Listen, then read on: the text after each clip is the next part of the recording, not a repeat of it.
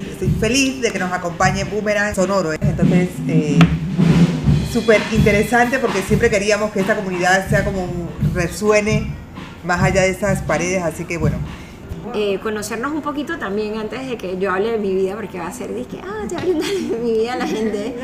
Para mí en realidad es importante hacer esto. Eh, bienvenidas, así como dice Luz. Mi nombre es Melanie Macolo. Eh, un gusto tenerlas a todos aquí. Y nada más como de pronto pueden decir su nombre, cómo escucharon del tema. Sé que ustedes dos ya nos conocemos antes, pero también para que se presenten para que todos nos conozcamos más. Uh, mi nombre es Alice y mi nombre es Mi nombre es Sheila. Sheila. Ajá. Eh, me invitó Luz, somos vecinas y ella me comentó que tenían un grupo aquí muy, muy lindo de mamás que después se hizo más interesante porque tenían estos encuentros donde charlaban de diferentes temas y que después de la pandemia volvieron ahora a encontrarse y me pareció súper bonito. Hola. Miren, llegué, llegué a la posición. Llegaste. Eh, me llamo Keruba Alvarado y soy socia de Melanie aquí en el Lunario. Y estoy muy feliz de que el Lunario haya sido como el escenario para que se gestara este grupo maravilloso que hoy vuelve, donde estaremos tocando temas de interés para todas las mamás. Y la intención del grupo me encanta mucho porque es apoyarnos, seguir aprendiendo, compartir experiencias y gracias por tenernos. No, Vengan más, vengan más. Bueno, yo soy Isabel y formo parte del grupo hace ya tres años. Suena como un montón, pero bueno, tuvimos una pausa. Sí, tuvimos una pausa. Pero bueno. Wow, tenemos tres años. Sí, tenemos años. Esto, pero bueno, originalmente me invitó Tatiana. Nuestras hijas están juntas en el colegio. Así que venía al grupo en aquel entonces con mucha ilusión de poder compartir con otras mamás aprender la una de la otra, apoyarnos, así que nada, pues también a la hora. Hola, mi nombre es Tatiana, también hace tres años en Mamá Luna. Eh, gracias al lunario que también nos acogió. Luz nos contará un poquito más al respecto, pero una de las intenciones de este grupo era tener una comunidad donde las mamás pudiésemos conversar, no solamente de temas de, sí, temas de mamás, pero también temas que nos acercaran en común, ¿no? que fueran diferentes sobre eh, desestresarnos, desestresarnos un poco de vez en cuando. También tocar ciertos temas que preocupan o que derivan de ese hermoso trabajo tan, tan, tan bello, bello, bello, bello, bello, bello, bella labor que es ser mamá y ser papá. Okay. Bueno, soy Fabiola, que es la primera vez con ustedes. Me enteré por el lunario, gracias.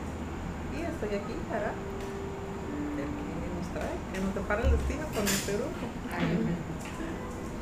Hola, ¿qué tal? Eh, soy Andrea. Eh, yo vine porque mi jefa me mandó la invitación. No soy mamá, pero soy hermana de un, adolescente con autismo. Ah, eh, trabajo en una fundación que se llama Soy Capaz, que hace una orientación a los adultos dentro del espectro autista para ser lo más independiente posible. Me encanta lo que hago y pues además de venir con la misión, pues empaparme de, otras actividades y personas que están haciendo diferentes cositas siempre es bueno, porque yo soy de las que piensa de que está bien que estén todos estos espacios, pero también es súper bueno que si nosotros como fundación podemos hacer algo mucho más grande, pues saber a dónde acudir. Porque aquí está siento que Panamá es tan chiquito, pero todo está disperso. Sería hora como de tener todo un poco más condensado. Bienvenida. Sí, bienvenida, qué cool. La voz masculina de papás. Sí, los papás Yo no me presenté, bueno, me, conocían casi todas, pero aquí de esta parte no, así que voy a presentarme. Mi nombre es Luz, bueno, la verdad es que enamorada del lunario, me falta que me pongan en nómina, pero eso vendrá. Pero el día uno que abrieron este local, yo estaba aquí, me acuerdo perfectamente, un sábado en la mañana con mis hijos, mis hijos quedaron ahí metidos. Bueno, ahora la pandemia nos ha separado y descolocado un poquito, pero este lunario para mí, esta, plaza principalmente, se gestan cosas maravillosas. ese centro cultural es precisamente lo que para mí es este espacio. Y bueno, aquí muchas tardes esperando niños que salieran de clase y los otros, yo tengo tres, así que me da para tiempo y algunas mamás empezaron a, a tener esa inquietud y vamos a tener un espacio pero sin chiquillos corriendo, ¿no? O sea, para poder nosotras hablar. Y no era un espacio pensado para mamás y por eso estoy feliz que estén papás, porque además hemos tenido abuelas, hemos tenido hermanas, o sea, este es un espacio simplemente para, para pausar la semana y poder hablar sin que nadie te juzgue, sin que nadie te diga si está bien o mal lo que haces, simplemente hablar, dialogar y pensar juntas cómo mejorar el mundo un poquito. Eh, venimos con más fuerza y con más ganas que yo creo que al principio, porque la pandemia nos ha robado muchos otros espacios, así que recuperarlos es tarea de todos. Y ahora sí, los papás. Papalumnos. Bueno, soy César, eh, soy el esposo de Melanie, parte de los fundadores de aquí del Lunario, con siempre con el espíritu de crear un, un lugar de encuentro, de, de aprendizaje para tanto niños como adultos. Y se ha vuelto un lugar muy especial. Me di cuenta que mi hijo en verdad tiene como poco amor, hay poco fotos que lo abrazamos bastante, entonces como que he sentido que eso ha sido algo importante para nosotros. A ver, Alfredo. Yo soy el esposo de Querube. Esposo representando. Eh, bueno, este lugar, este, gracias a las mentes de todos los que estamos aquí, se convierte en realidad. Y como yo siempre he dicho, de todos los proyectos que yo hago, o que soy parte, no, se, no fueran lo que son si no fuese por las personas que están alrededor, realmente. Uno sale a veces a poner la cara, pero no es más nada que la fuerza me la da muchas veces las personas que están alrededor. Y ahora tener un lugar donde poder plasmar ideas y hacer cosas y compartirlas con los demás. Cuando hacemos este tipo de situaciones, a veces somos pequeñas islas que estamos en nuestras casas pensando que nosotros somos los únicos que tenemos algún tipo de situación o problema. Y cuando compartimos con los demás nos damos cuenta que tenemos mucho en común y que necesitamos esto. O sea, el estar solos en las casas, pensando solos, no ayuda tanto como estar aquí compartiendo y pues he tenido la dicha que a través de la música y de lo que hacemos nosotros con el arte y de compartir, llegamos a darnos cuenta realmente que muchos, que ahora que he entrado al mundo de ser papá, que muchos compartimos necesidades donde en comunidad podemos hacerlo mejor, compartiendo y pues viviendo nuevas experiencias y como estás diciendo, un pasito a la vez podemos hacer un cambio en el mundo. Así que gracias por invitarnos. Y Melanie, qué bueno que estás tomando este paso para dar esto. Te felicito y César igual. Hola, eh, soy Malu Mendoza, eh, soy periodista, he trabajado en periódicos, en radio, en televisión. Exacto. Hace mucho tiempo también. Y tiene un afán. Eh, tengo un podcast que se llama Boomerang Sonoro.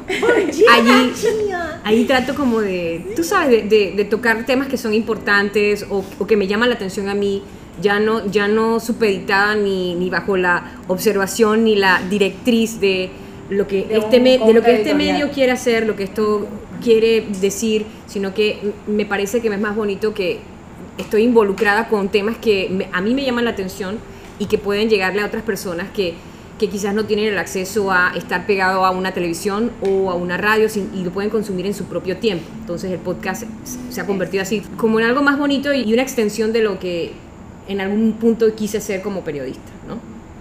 Entonces, le damos la bienvenida a todos los que están escuchando el Boomerang Sonoro y vamos a conversar sobre la comunidad Mamaluna. Es el mes de abril, es el mes del autismo y sobre todo concientizar, concientizar a la gente acerca de qué es el espectro autista, porque no solamente es una sola cosa, va de un lugar a otro y para ello vamos a conversar pues con Luz Brito, la fundadora de la comunidad Mamaluna y con Melanie McCullough de El Lunario.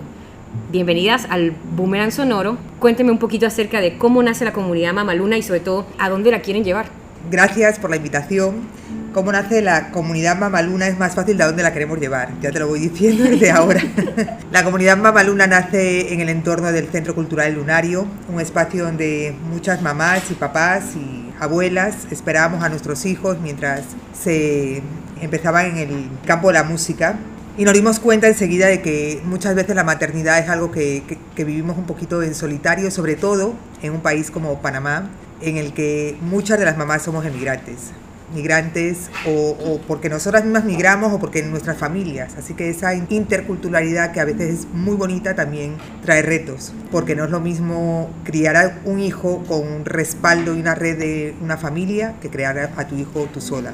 en un país donde puede haber muchos amigos, pero no tantas ayudas. Y bueno, empezó ya hace tres años. El espacio era simplemente un espacio para pensar, para hablar, para traer nuestras inquietudes, nuestros emprendimientos. Algunas somos emprendedoras. Después se convirtió en un espacio para salir, para ir al teatro, para tomarnos una cerveza, porque todo eso también hace falta como mamá. Y bueno, la pandemia nos puso un poquito en pausa, hicimos algunos lives súper interesantes con gente, la verdad que, wow, increíble. Pero llegó hasta ahí, porque lo digital no se nos va muy bien. Y precisamente lo que nos gusta es estar aquí, vernos las caras y, encontrarnos. Ahora, por fin empezamos a recuperar espacios, empezamos a sacarnos la dichosa mascarilla.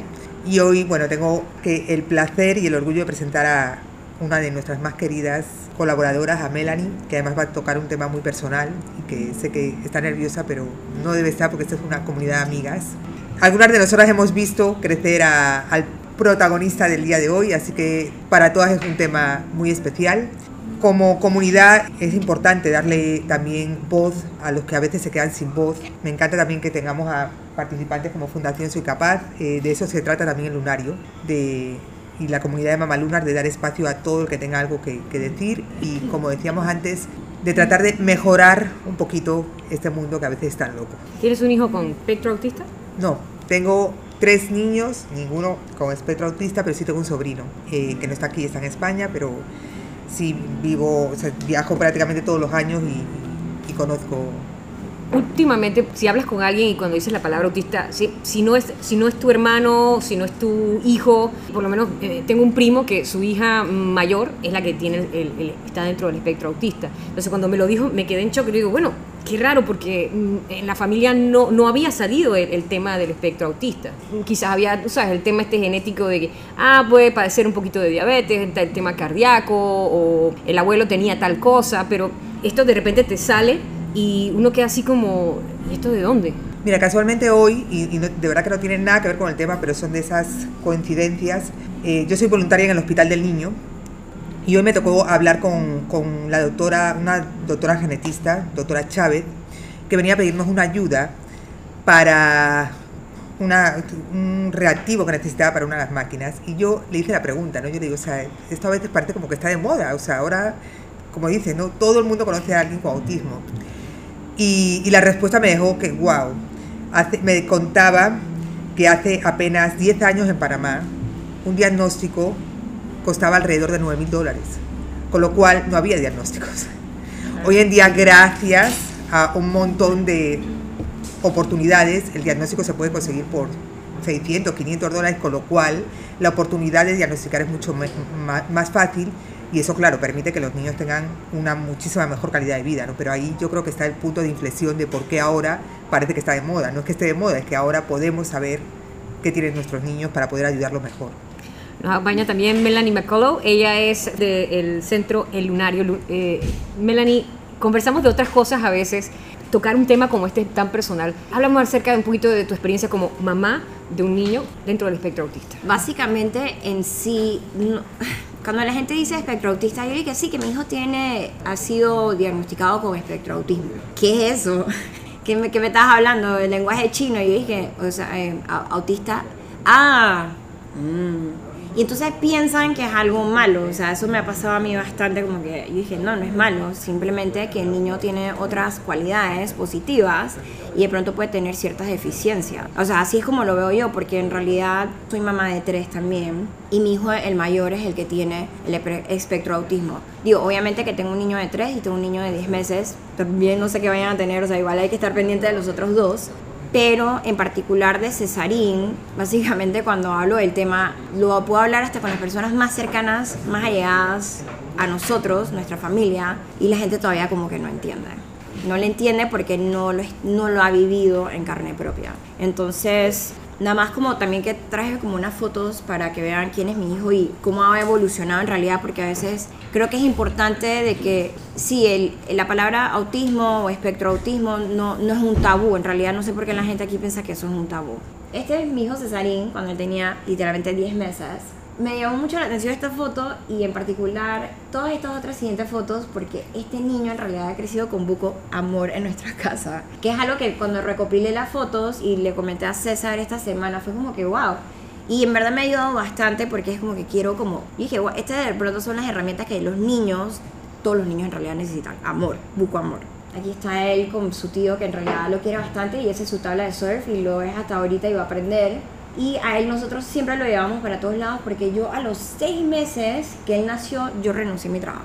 Tengo maestría y dije, no, yo quiero, yo dejé todo, yo dije, no, yo quiero renunciar y quiero dedicarme a, a mi hijo que tenía nada más seis meses. Así que él iba conmigo para arriba y para abajo, al igual que con César, porque ambos decidimos que, bueno, vamos a ser emprendedores y vamos a emprender y algo va a surgir de esto.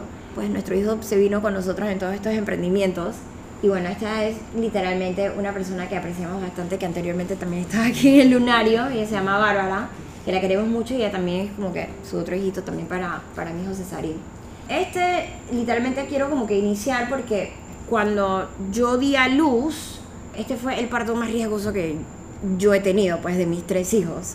Entonces yo misma me, me pregunté que habrá sido porque nadie sabe en realidad porque hay, o sea, el espectro autismo abarca muchas cosas y nadie sabe en realidad cuál es la raíz final. Y yo me voy atrás y dije, bueno, ¿será que porque fui alto riesgo y todo lo demás? Sé por qué la motricidad fina de él, sus manitos no las mueve muy bien, su tronco, porque él estuvo amarrado como por literalmente un mes entero en mi estómago porque todo mi líquido amniótico se me fue. De la semana 31 a la semana 37 me llevaron con monitoreo, pero el niño no se movía del lugar. Entonces dije, bueno, pues normal, todo el amor, todo el cariño, como lo pueden ver en esta foto, abrazos. Y dije, bueno, este niño es un bebé saludable, igual que fui alto riesgo. O sea, pensando que, ah, o sea, ya salí del alto riesgo. Amor, obviamente somos aquí colombianos también, así que viva Colombia. Paréntesis. Paréntesis. Y esto era cuando yo me quedaba con él. Muchos abrazos, muchos abrazos. O sea, este niño ha sido el niño como que le han dado demasiado amor. Obviamente era el primer nieto, sobrino de ambas partes, así que todo el mundo lo, lo quería mucho. Esta fue nuestra primera Navidad que fuimos a Colombia. Ahí se ve como un niño normal. Es un niño normal. Que lo que yo consideraba, ya, o sea, un niño normal, o sea, no tiene una condición ni nada. Aquí, o sea, burbujas, sí, burbujas. César y yo nos llevábamos al Jazz Festival, el niño venía con nosotros. Este, este niño viajó con nosotros y que a todas las locuras que queríamos hacer nosotros. Pero hubo un momento de que ya el niño iba a cumplir dos años y el niño súper feliz, pero el niño no me hablaba. O sea, el niño no estaba hablando. Ya ahí él tiene dos años y Cesarín no hablaba. Y ahí empezaron todo el mundo y ah, no, es que tú sabes que eso está ligado con autismo. Ah, no, pero es que tú sabes esto, tú sabes lo otro. Y yo dije, mm, no me pueden decir simplemente de que va a hablar eventualmente. O sea, pero eres que no, que, que el autismo y todo lo demás, que tienes que chequearlo. Ok, listo, perfecto los abuelos y que no, que no tiene nada malo, nuevamente abrazos, o sea, full abrazos, creo que abrazos, o sea, ese niño el más abrazado, ¿no? Pero aquí en esta foto empieza a ver también de que tenía niños de su misma edad y tampoco estaba socializando con los niños de su edad. Entonces fue que, ok, eh, no habla, uno, no está socializando.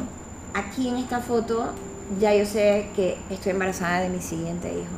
Pero el niño todavía dice, bueno, está en la escuela, lo vamos a meter en una nueva escuela y va a haber otro cambio para él, el cual pensamos de la guardería donde él está, y es que bueno, será de pronto que esto está muy estructurado para él, porque en realidad es Meduca Style, no es nada contra Meduca, pero es Meduca Style, donde él está en la guardería.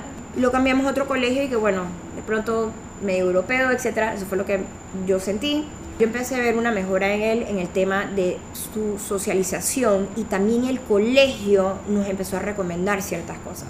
Que también, cuando él cumplió dos años, yo le había metido en una fonodióloga, la fonodióloga nos dijo, necesita terapia conductual o terapia ocupacional. Y también se me había olvidado decirles que cuando mi hijo nació a los 17 días, nosotros tuvimos que hacerle un examen genetista a él que tiene que ver todo el tema de su corazón y todo lo demás. Metimos los papeles en la caja de seguro social porque dentro del tamizaje ampliado, él básicamente salió, hitió un tema genético. César y yo metimos todos los papeles, y a los dos años nos llamaron, a los dos años, sí, que ya pueden venir a hacer el examen. Y César y yo dije, ese man está súper bien, o sea, yo no necesito hacer ningún examen genético.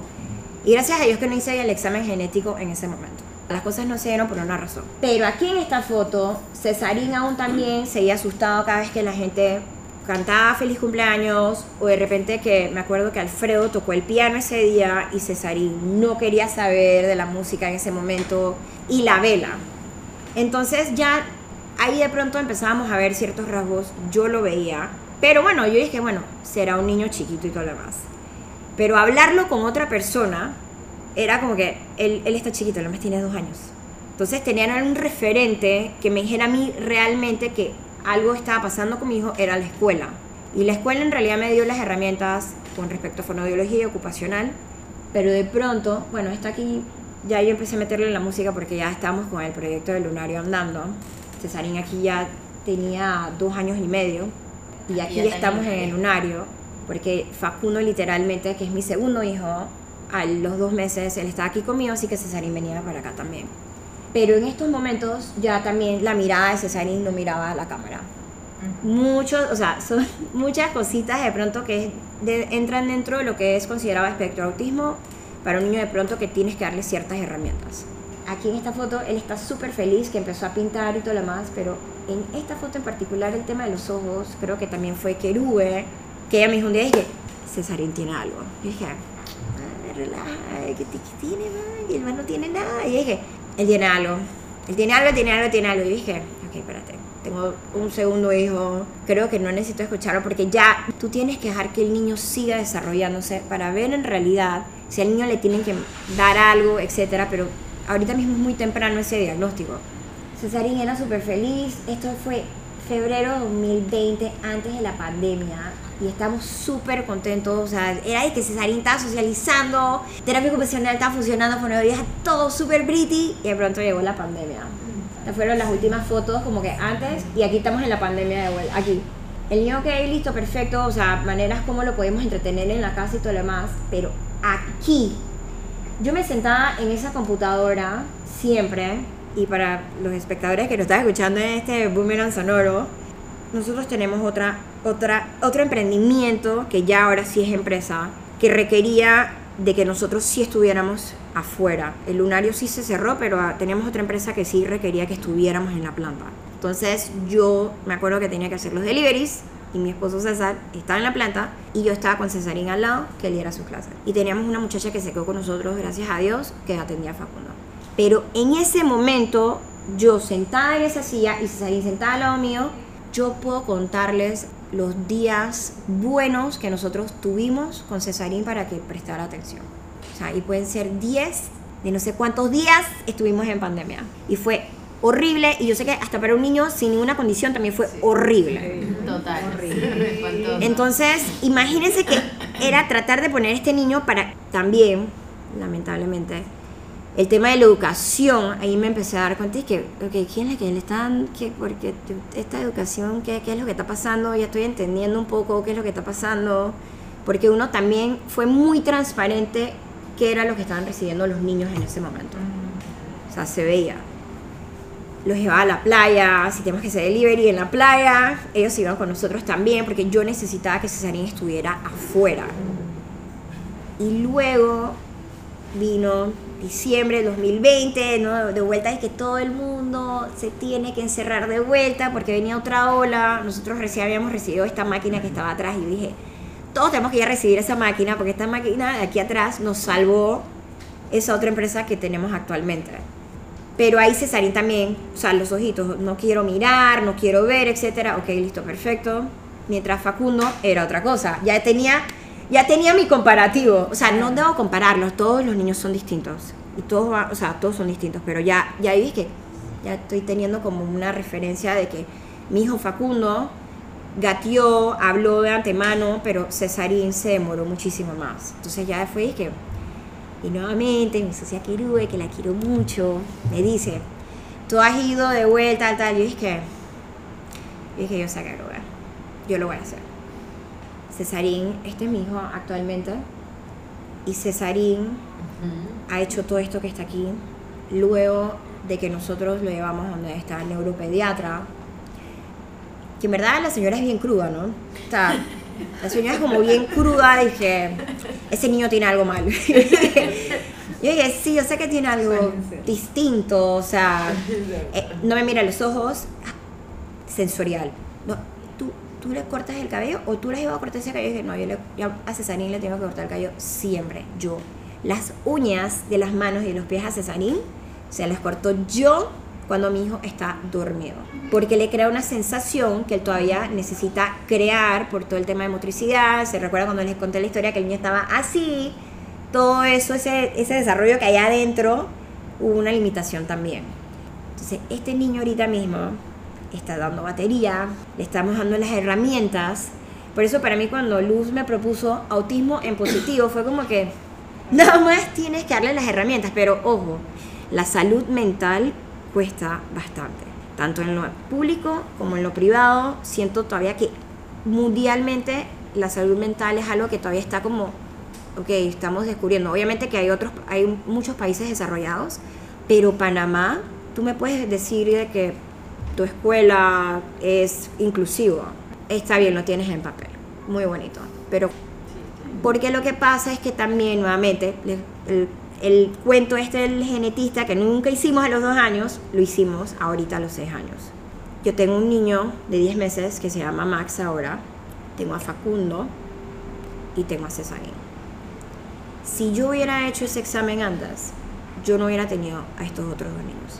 No los hubiera tenido. Porque lo que pasa es que con este examen genetista es como que tú descubres otras cosas que de pronto el niño puede tener a futuro.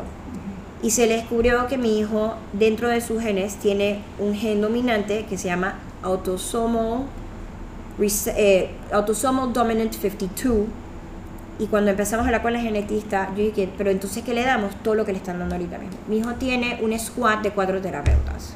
Estamos todas en un grupo. Tiene terapia ocupacional, académico, terapia ocupacional sensorial, terapia eh, conductual, que ha ayudado un montón a Cesarín, porque Cesarín no se expresaba antes, no lloraba, Cesarín no, no, no, no entendía, hasta que iniciamos con terapia conductual. Y Cesarín empezó a hacer como, hay, hay un tema de las neuronas que empiezan a hacer unas conexiones. Lo que nos explicó la genetista que Cesarín dentro de sus cromosomas hay unas tijeras, de pronto que van cortando ciertas cosas, como el procesamiento y todo lo demás y en pronto eso sea que por eso a él se le limita un poco o no puede ir al mismo par que todos sus otros peers. Entonces, con todas las herramientas que le estamos dando a él, todo el amor, por eso repito como que el, el, tema de los abrazos, es un niño que ha sido demasiado abrazado y por eso es importante para mí que César esté aquí, porque el, la familia, y lo que dice Luz, a veces es difícil de pronto o no tener tu familia primordial aquí, tenerla de lejos, o imagínense las mamás que son, pero están solas pues o igual que los papás, de pronto, o las personas que están divorciadas, lidiar con un niño que tiene una condición, sea cual sea, es bien complicado. Y si tú no tienes el apoyo de ambos papás que estén de acuerdo y si se la pasan peleando y todo lo demás, es bien difícil para el niño. El niño se confunde aún más. Esta era como mi historia. Mi hijo está playing in the mud. Eso no sucedía antes. Él era, es que, no, esto es todo sensorial ahorita mismo. Y bueno, él eh, actualmente otro desarrollo de mi hijo, o sea, mi hijo en todo el tema de artes, de música, creatividad, eso es como que lo suyo ahorita mismo. Entonces, tú en, realidad empiezas a abrirte con, con lo otro, o sea, con la otra inteligencia que de pronto, de pronto no la tengo como él, porque él la tiene mucho, o sea, batería en la foto que les enseñé aquí.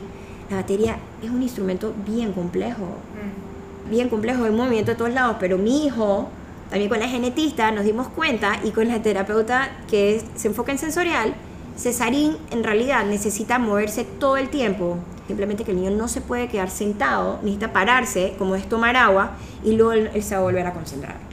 Entonces eso es lo que hemos estado viendo con él aquí. Pero bueno, esa era un poquito como que la historia, voy para atrás, disculpen, la historia que quería enseñarles de Cesarín. Y este en realidad, o sea, este es mi hijo y él está en realidad súper feliz. Quería como que contarles mi historia. Mi hijo tiene seis años y todavía todo el tema que, que he averiguado, o sea, el tema de la neuroplastia, de que las neuronas todo se conecte, el niño aún está en desarrollo y siento que le estamos dando todas las herramientas. Entonces, sí, mi hijo puede tener espectro autismo, pero ya le hemos identificado y le estamos dando las herramientas necesarias. Pero bueno, esa era la historia que quería contarles y estoy súper emocional. Estoy súper emocional esta semana. Al principio hablamos cuando se estaban presentando acerca de aprendizaje, esa actitud netamente humana de encontrarse con algo que no queremos darle, una característica negativa que no queremos darle a un hijo o, o, que no queremos que tenga nuestro sobrino o que no tenga nuestro hermano, es una situación netamente normal de parte de, de la, de la familia y todo lo demás. Pero, ¿qué fuentes de información le recomiendas a la gente que está buscando más detalles sobre qué es autismo? Estoy viendo algo en mi hijo o estoy viendo algo en un sobrinito y quizás, eh, nuevamente, compararlo con otros niños, pero resulta que compararlo no va a ser justo para, la, para ninguna de las dos criaturas y sobre todo tampoco va a ser justo para ti porque te, te somete a ese ejercicio y hay que buscar información para ser más precisos. O sea, yo en realidad Google es como el peor enemigo de uno, pero uno se ilustra bastante. Yo traté de minimizar en realidad el señor Google cuando fui donde la pe- neuropediatra y dije que cuando llegaron los exámenes de anestesista, yo dije, yo voy a dejar que el experto me indique porque mentalmente frustrarme no, pero lo que empecé a ver es como una red de mamás de pronto que tienen niños muy similar al mío.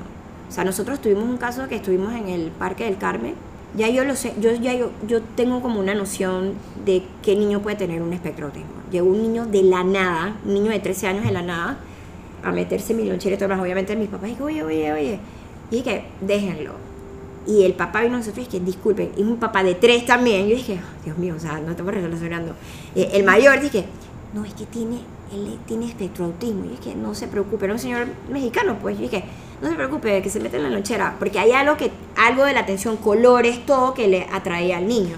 Y de vuelta el niño, me recuerdo todavía, y de vuelta regresó, entonces llegaron después mis papás, es que no, pero es que ese niño, yo dije, no, o sea, el papá nos acaba de explicar que tiene espectro autismo, no importa que se meta en la lonchera, o sea, es básicamente como que tratar de aliarte como con estas redes de pronto para tener mayor conocimiento. Mi experiencia no va a ser igual a que las otras mamás porque he hablado con otras mamás también. Hay muchas cosas que también se están haciendo, pero en cierto aspecto, como yo le dije a César también la vez pasada, por una razón soy socia de Querube y Alfredo, porque ellos también aquí en el 2019 fue en el 2019, estoy casi segura. Entiendo que la Fundación Síndrome de Down vino también aquí, pero también aquí vino otra fundación donde eran bastantes niños. Y yo estaba, obviamente que yo estaba aquí con Facundo y estaba, es que wow, o sea, pero este niño es funcional. O sea, era un niño me estaba hablando funcional y que, ah, pero es que él tiene autismo. Y yo dije, pero ese niño no pareciera que tuviera autismo. Obviamente que hay varios niveles de autismo. En verdad dicen que del 1 al 10, y que César está en 4, y que deberían poner del 1 al infinito. Porque en realidad eso todavía está en, está en pañales todavía, pues, está en pañales. No, iba a lanzar una pregunta, iba a porque me acordé que por aquí alguien más me acaba de hablar hace poquito del parque. Y entonces, bueno, la comunidad viene para que interactuemos, ¿no? O sea, ¿qué pasa en el parque cuando de repente te encuentras niños y tú dices, ¿qué está pasando aquí? O sea, ¿cómo filtro el niño que se está portando mal, por decirlo así, que no que... o el niño que tiene una dificultad? O cómo nos sentimos. eh, eh, a veces también creo, y como familiar de un niño con autismo, que, que es el desconocimiento que espérate, que si este niño es autismo, cuidado, se me rompe y entonces no lo puedo tocar. Y, o sea, es otro niño igual que, que el que no tiene autismo, igual que todos tenemos alguna condición que nos hace diferentes a los demás. Entonces, o sea, lo puedes, le puedes hacer exactamente lo mismo. Si tienes alguna dificultad o, o pregunta, te acercas a la mamá Y le y le dices, algo, te- algo le puede molestar o cómo pero no sé si alguna de otras de las mamás que está aquí tiene algún cuento de parque, si nos quiere compartir su experiencia para que podamos abrir el micrófono a, a otras voces. Surgió algo muy interesante, que era la parte esta de cómo te das cuenta, o sea, uno siempre cuando va a estar embarazada, siempre tiene esta ilusión del niño perfecto, o sea, tú tienes, tú tienes cuando tú tienes ese paquetito en la barriga, Siempre. tú tienes esta ilusión de que todo va a estar, pero la realidad es que ese, ese paquetito siempre va a venir con su sorpresita. Premio. No necesariamente, o sea, cada paquetito viene, o sea, ni- ningún paquetito es perfecto, siempre Y no viene con manual. y no viene con manual, ni viene, y, y uno va a tener una cosita, el otro va a tener otra, y el otro va a tener otra, y la realidad es que nuestro paquetito siempre, va, nosotros, nuestro único trabajo es darle amor, eso es lo único. Sí. Yo quería decir algo sobre lo de comparar. Más que todo no es comparar y, y- y justamente cuando, cuando pasó todo esto fue porque yo empecé a dar las clases de iniciación musical Sí, cuando sí. vimos el, el lunario. Porque nos costaba mucho encontrar aquella maestra. Yo no soy músico, estoy casada con el músico. Yo le decía, ok, ¿qué le tengo que enseñar a los niños? Él me enseñaba a mí lo que un niño de esa edad tenía que aprender. Y yo lo que tengo es que yo puedo jugar. Yo puedo hacer así y ser una niña Entonces no había, no encontramos ese perfil de una maestra de música que pudiese ser una niña y jugar. Así que yo empecé a dar las clases. Y simplemente yo le dije a Melanie, mira, yo no soy médico, pero lo que pasa es que hay una norma y tú puedes ver más o menos el comportamiento. ¿Qué es ser normal? Es que hay una media en donde casi todo el mundo está allí. Eso es todo, eso significa la norma. Estadística. Y simplemente tú ves de que aquí hay algo que no está en esa norma. Para bien o para mal, tú no lo sabes. Simplemente no está allí. ¿Qué es? Pues no te lo puedo decir, pero no es la norma. Entonces, más allá de comparar es ver que hay una norma, que hay una curva en el desarrollo y si hay algo que no va allí, entonces prestarle atención y entre más pronto lo haces, mejor digo, yo no lo puedo decir porque yo soy madre y yo puedo suponer lo difícil que debe ser aceptarlo, ¿verdad? Porque uno quiere que su hijo esté perfecto. Bien, claro. Entonces, entre más rápido lo haces, es mejor Para para poder ayudarlo en su desarrollo. Y si hay un tema que tocar importante en esto, es la alimentación. Porque nosotros aquí en el lunario, que yo le dije a Melanie, Alfredo y a César, en broma y en serio, que nos deberíamos de especializar en necesidades especiales, porque ustedes no saben la cantidad de personas que nos llegan aquí con necesidades especiales que no saben a dónde ir en Panamá. Y como nosotros somos un centro inclusivo, tenemos todos los cuentos que se puedan imaginar. Ahora, uno tiene que ser suficientemente profesional para decir sí puedo Exacto. o decir, hey, no estoy preparada para hacerlo. Hasta ahora hemos podido, pero la mayoría de los niños que nos llegan aquí quieren que les diga la verdad, no están en la norma. Y los papás están buscando qué hacer con ellos. Y la música resulta ser un estimulante maravilloso para esos cerebros. Pero ¿qué pasa? Le abres la lonchera al niño. Azúcar, azúcar. Entonces si hay un tema que tocar importante en todo, en todo, porque la alimentación es importante para todos. Pero si además hay un tema de déficit de atención que nos llega mucho, o del espectro autismo, o lo que sea, es qué tiene que comer ese niño para que lo podamos ayudar. Claro. Porque nosotros somos personas en la norma. Ok, tú te comes un almuerzo y más o menos, ¿no? Y te manda a una siesta o te manda o te da energía, dependiendo de lo que comiste.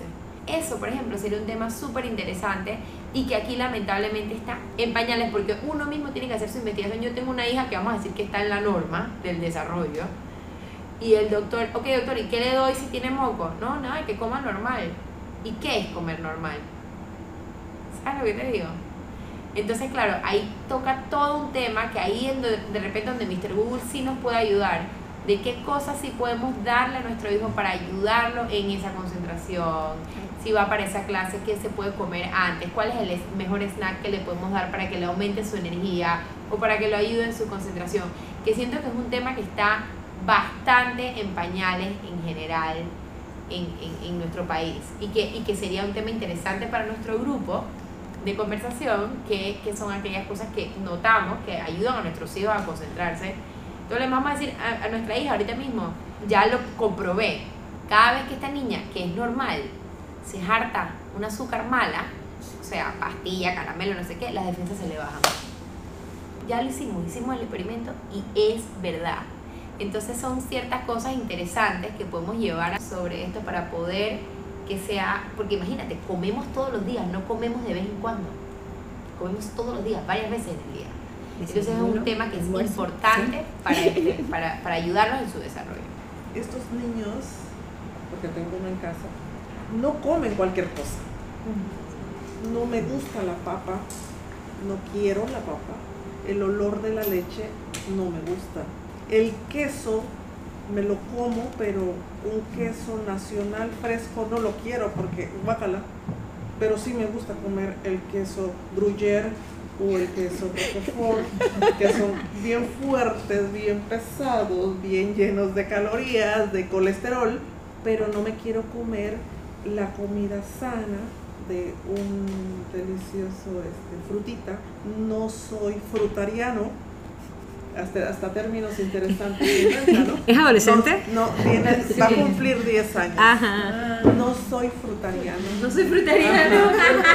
Em, ¿Cómo poder ayudar cuando no se puede ayudar mucho? Porque es lo mismo que tengo que cortar el cabello yo porque no lo tolera porque se lo corta mi mamá. quiero darle una comida sana, pero ¿cómo lo consigo si no lo tolera? Punto. O sea, Pero no vas a comer. Al final te lo tienes, te toca botarlo. Exacto. Y haz lo que quieras, pero no me lo voy a comer. Y entonces te volteas y ya cuando hay independencia, cuando vas a ver, se acabó todo el pan. Así sea integral, pero es pan. Entonces, ¿qué haces? Dices, ok, voy a comprar jugo solo como para que tengan esta semana, porque si no se lo van a... Cuando volteas a ver, no se comió la fruta, pero se tomó todo el jugo que supuestamente iba a ser para la cena para compartir, que un día para que lo gozara sobre todo él. Y no, se lo pagó una sola sentencia. ¿Cómo haces para ayudarlos? Es muy, muy difícil. Soy nutricionista. Lo he dejado mucho. Tengo las herramientas para poder echarle una mano y no puedo. Simplemente es como que, ok, acábate el pan.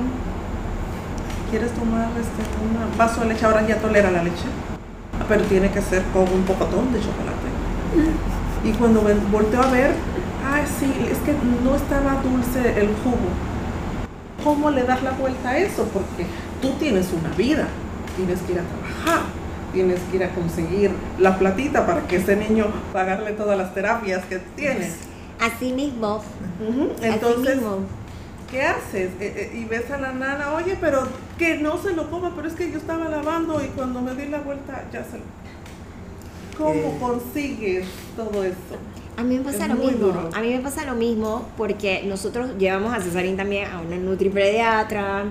Es lo que tú dices, o sea, estoy trabajando, no tengo tiempo, pero ahora dije, o sea, yo dije, bueno, yo le licué la zanahoria a las muchachas y que, mira, ese tarro de zanahoria que está bien concentrado que vas a utilizar como la mezcla para hacer el pancake y todo el mundo aquí va a comer pancake con zanahoria, no me importa. Y todo el mundo se comió su pancake con zanahoria. Y yo dije, o sea, cosas así. Y yo dije, ponle la lenteja, aunque no le gusta que la vea. Y me dice todo día, yo no quiero comer lenteja. Yo dije, Cesarín, hoy no te pusieron lenteja, pero de pronto mañana te van a poner lenteja.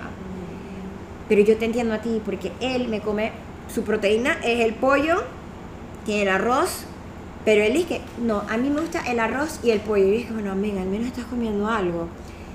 Su- el queso, la vez pasada me comió queso blanco nacional. Yo dije que, Uno se sorprende. Sí, sí, sí, dije, está comiendo, está comiendo nacional, no es nada más el amarillo de sándwich, el nacional, o sea, una tirita. Una pregunta, ¿cómo ve como nutricionista que no hay centro para los, los adolescentes con problemas de bulimia y anorexia? Sí. Panamá está muy corto en todo, como la mayoría de los países latinos, porque digo, yo soy mexicana y en México por supuesto que se encuentra uno con esas cosas y peor. Y si llegase a la consulta de un nutricionista para dar individual también le va a costar trabajo, porque efectivamente no hay, no hay manera de desarrollarlo igual, porque la comunidad joven lo que quiere es visitar un centro que le ayude a perder peso y que le haga una dieta para bajar de peso, o sea, punto. No importa que lo mates de hambre. Si a ti te llega una persona con bulimia, no se va a poder integrar solamente como nutricionista, eso tiene que ser un multidisciplinario. Es. El psicólogo, Sí, el, nutricionista, por supuesto, el médico, el, el Psiquiatra, psiquiatra, todo, todo tiene que estar integrado para que eso funcione. Así que un centro está difícil, duro, muchos años. Que les Ya sabemos el- otro cerebro, ¿no? Ya sabemos el, otro- el tema para el siguiente, ¿no? Nutrición y, y infantil. Bueno, infantil y, y no infantil, porque yo creo que a veces el problema es que le queremos alimentar a los niños de una manera diferente a como nos alimentamos nosotros, ¿no? Pero bueno. Pero volviendo al tema que nos trajo del autismo positivo, yo les quería contar una anécdota que me pasó hace poquito y que creo que es como la esencia de lo, de lo que para mí es esta comunidad, ¿no? Al, al final lo que buscas es, como hablábamos al principio, un cambio minúsculo en cada una de nosotras hace un cambio no tan minúsculo, ¿no? Cuando empezó otra vuelta, esa, salimos de la virtualidad, gracias a Dios, y volvimos a la escuela presencial, que es otro de los temas que debemos tocar porque o sea, el, Qué caña. el golpe ha sido brutal volver a las escuelas. Pero un día mi hijo, el del medio, llegó y me dice, mamá, ¿sabes lo que pasó hoy en la escuela? Y yo dime. Así, eh, no, lo que pasa es que los niños estaban en, la- en el recreo, se estaban burlando uno al otro y le decía, pareces down, así idiota como los down. Y mi hijo se metió en medio, entonces le dijo, o sea, los down no son idiotas, porque tenemos la suerte y el privilegio de tener un sobrino con síndrome de Down, entonces él sabe lo que es. Pero eso, o sea, yo al final, cuando mi hijo me lo estaba contando, yo misma me estaba dando mis palmaditas y me quedé ahí, lo estás haciendo súper bien porque tu hijo, mi hijo fue capaz de parar a ese niño y decirle, el Down no es idiota. Y eso es lo que nos hace sentarnos hoy aquí, ¿no? O sea, el, el poder pensar que una, dos, tres, cuatro, cinco, seis, siete, ocho, nueve, diez, once personas vamos a salir de aquí y vamos a tratar de incluir. Y no solo porque necesitemos incluir al que no está en la norma, como decía Kerube, sino porque nuestros hijos ganan tanto incluyendo. Total. La sociedad gana tanto incluyendo Claro. que si no lo hacemos, o sea, es increíble la cantidad de posibilidades que tú te pierdes si no puedes compartir de tú a tú. Y a veces las escuelas no nos dan ese No, espacio. no. Entonces, tener estos espacios culturales donde podamos hacerlo, tener eh, el barrio, ¿no? O sea, Sheila dice, bueno, llego porque vivo aquí al lado, entonces volver a recuperar nuestros espacios en barrios que podamos ponernos nombre y, y eso para mí me enseñó la pandemia, ¿no? Esa primeros 15 días que nos creíamos que íbamos a cambiar el mundo y que de repente ya el vecino tenía nombre y, y hey, voy para el súper, y de repente lo volvemos a perder. ¿Por qué lo volvemos a perder? Si eso es la esencia de la humanidad, que yo pueda ponerte nombre a, a la persona que vive al lado mía. Eso para mí era lo más bonito de poder escuchar a Melanie. O sea, poder escuchar su historia es integrarla a mi vida también y, y saber que mis hijos van a compartir con personas increíbles y que su normalidad no es la tal normalidad, ¿no? Porque Total. podemos también hablar de qué es la inteligencia y de otras muchísimas cosas. Claro. Y sabes que eso que dijiste es muy lindo porque cuando vemos a los niños, por ejemplo, que nuestra hija ha estado con nosotros en todos los programas, nosotros hemos trabajado con Caspan, que bueno, ahí ya tuve unos casos de autismo, digamos, no funcionales, ¿verdad? Eh, hemos trabajado con niños síndrome de Down, con ancianos y que ella lo vea tan normal y se ponga tan contenta de verlos eh, y sepa en la escuela, me dice mamá, fulano de tal tiene algo, no sé qué es, pero me cae muy bien. pero me cae muy bien. Y, y- y que, y que ella pueda saber que no importa ese algo, que es bienvenido, es maravilloso. Porque ahí es donde construimos el mundo mejor que tú dices. Dejando a estas criaturas siendo de esa manera, ¿sabes? Que ella, claro, que ella pueda venir y que ella, mamá, acuérdate que a Cesarín le da miedo a Maya, que ahora estamos trabajando. Bueno, con Cesarín yo tengo que decir algo que me hizo muy feliz. Uno de los mayores miedos sensoriales que quizás le pasa a muchos niños con el petroautismo son los globos. Ah, sí. Sí, sí, sí. Y Cesarín tenía mucho miedo a los globos. Sí. Hicimos aquí en el lunario un día de magia. Vino un mago. ¿Y quién quiere ser el voluntario? Y Cesarín levanta la mano. Y yo, yo, porque ya interactúa. Es un niño completamente maravilloso. Además que es artista, muy artístico. Y en español, discúlpeme, pero le da guata a todos sus compañeros porque yo era la maestra de español. Y te va muy orgulloso de él. Déjenlo que todo fluya. Y que todo el mundo quedó así, como un gato, en pausa. Y adivinen qué pasó. El momento fue tan mágico. Él fue tan el protagonista. Él siguió el juego del mago que se acabó el miedo a los globos. Y esa foto la tengo, la tengo y la tengo separada ahí. Cesarín agarrando el globo por primera vez, viendo el globo, viendo que no pasaba nada, siendo tan feliz con el show de magia que el globo pasó tan a segundo plano que simplemente se convirtió en algo normal. Y se acabó el miedo a los globos. No, y ahora sopla los globos, explota los globos. Ya los globos ya que ya pasó esa fase. Y yo dije, Ahora bueno, estamos trabajando con mi perrita. Ahora la la perrita. perrita Maya. Porque el- el- la perrita. Ajá. Fuimos a una terapia y una de las terapeutas tiene una perrita. Ajá. que empezaron a tirarle y ahorita está como que empiezan a decir, yo quiero ir para ir a jugar con la perrita. O sea que lo, que el hombre ya está como poco a poco. Sea, son situaciones en que si él está como tranquilo, él las empieza a asimilar. No hay que apresurarlo. Entonces, exacto. Entonces es un tema no, no, no apresurar mucho. Y eso iba un poco lo- con lo que quería decir eh, con, pues, con todos estos diagnósticos y, exámenes y eso. A nosotros nos ha tocado como hacer varias pruebitas con con profesores, con terapeutas, a nosotros mismos llenarlos. Y los resultados son siempre distintos. El profesor, los doctores, el terapeuta, todos ponen una calificación distinta sobre un algo. Comportamiento, si te mira los ojos, si los ojos, no, pero el niño mira los ojos. La terapeuta nunca me mira los ojos. ¿Qué Es que el niño no mira los ojos. ¿A dónde miro a ti? Entonces también es importante ganarse al niño. Entonces, pero es el padre el que se lleva toda esa, esa información a la casa. De todos esos formularios y todo. Entonces también es importante. El niño, digo, dentro de todo tiene su tema, pero, pero ahí está, pero es uno el que se lleva toda esa información, lo tiene que asimilar, es duro, pero uno nunca se enteró de ese, es uno. Pero lo que uno hace con toda esa información sí es importante para que el niño pueda continuar con su desarrollo. Entonces, lo que quería decir era como que estamos en pininos, porque realmente todos los exámenes son distintos, y es duro como que te den un diagnóstico, pero realmente es como que... Entonces sí es, creo que es importante, como hay un margen de error tan grande, ese amor de hogar es como el, el hilo conductor. Pues el hilo conductor y sabes que la felicidad del niño. Tenemos que él mismo guiarnos, él mismo nos guía. Y, y, a mí me encanta mucho y sé por qué César no puede terminar la historia, pero, pero este lugar es súper mágico y a veces es difícil mantenerlo vivo, les voy a decir, no es fácil, porque la vida real es una reta gigantesca, es que una electricidad que dice Melanie que paga todas las vainas, ella les puede decir y, yo sigo creando y sigo viendo que voy a tener el grupo tal y vamos a hacer tal vaina y no sé qué y no sé cuánto para mantener el espacio eh, vivo. Que si fuera por nosotros, o sea, todo es gratis, hello, venga todo el mundo aquí, ya se acabó.